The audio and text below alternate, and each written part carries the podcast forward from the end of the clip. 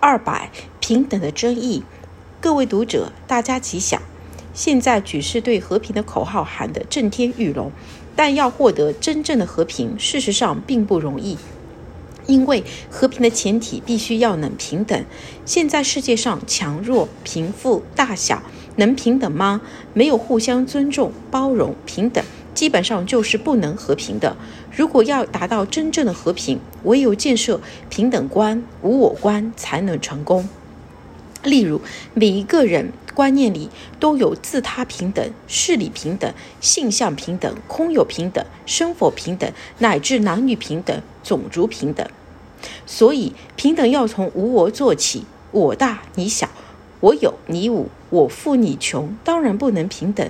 必须提升自己具有平等观，则事物就能平等，人我就能平等。因此，世界上人要学习伟大的人，乃至伟大的事、伟大的物，才能促进人间的平等，共创世界的平等。此举其例：一、太阳。太阳普照大地，只要你不遮蔽它，它的光就能照耀十方。太阳总是平等无私的，普遍照耀大地万物，所以被人歌颂为永恒的太阳。二、空气，大自然空气跟阳光一样，只要你不自我封闭，任何空间，不管空旷狭窄的地方，空气都能流通，满足每个人的呼吸生存之所需。三、流水，水是维持生命不可缺乏的要素。不管长江、黄河乃至世界五大洋，它们都毫无拣择分别，供给大地众生的需要。尤其流水有时候被太阳蒸发成为蒸汽，之后又经空气凝结化为雨水，普洒大地，普润万物。四、大地，大地能生长五谷，能普载众生，尤其任人践踏而默默无言，无怨无悔地承受一切，平等的供给万物在大地上居住生活。大地孕育我们，成长我们，所以人类视大地为母亲。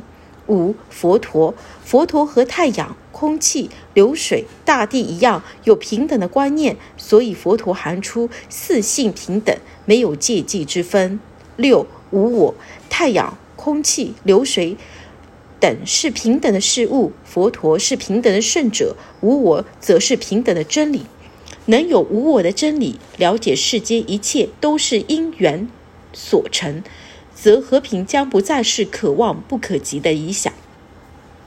现在喊和平口号的人，我们要先请问他们：你能像太阳一样普照大地吗？你能像空气一样普及一切吗？你能像流水一样普润万物吗？你能像大地一样普载众生吗？你能像佛陀一样普度十方吗？你能有缘起性空的无我真理吗？如果能以此为基础，则和平不会是空洞的口号，能有实现的一天。总之。和平如果没有以上这些事物的伟大精神，以及佛陀的伟大圣格、无我的伟大真理，要达到世间和平，无以痴人说梦话，只是图口号而已。所以，有心促进和平的人，首先要等视一切众生，千万不要看轻别人。有平等心的人，事物才能平大，伟大的人才能受到欢迎尊敬。二零零七年二月。月二十八日刊于《人间福报》。二零三本能，各位读者，大家吉祥。每个人都有天生的本能，眼睛自然能看，耳朵自然能听。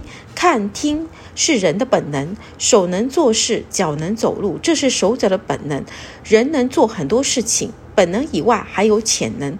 人的聪明才智有很多还没被。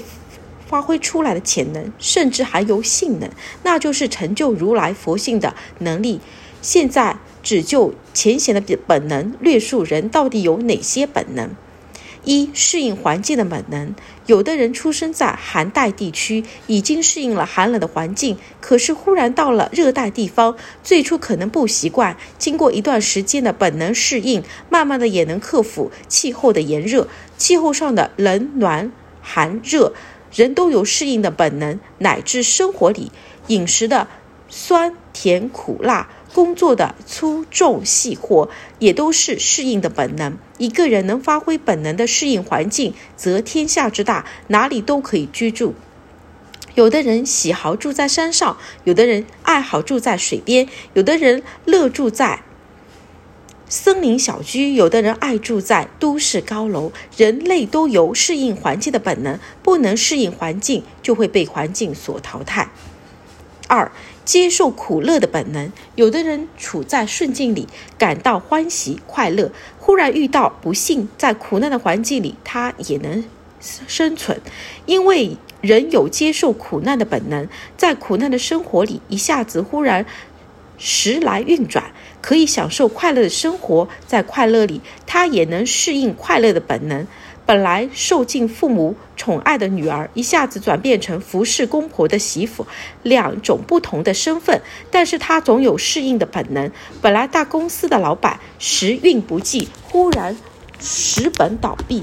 也只能成为人家的伙计，他也能适应，也能做伙计的本能。月赚千万，当然能够生活得非常舒服；月入上万，一样也能熬过苦难的日子。刚刚参加欢乐的聚会，转身就遇到痛苦不堪的打击。在苦乐的环境里，人都有本能的适应，是苦是乐，是人的本能里，也不算是怎么什么一回事。三。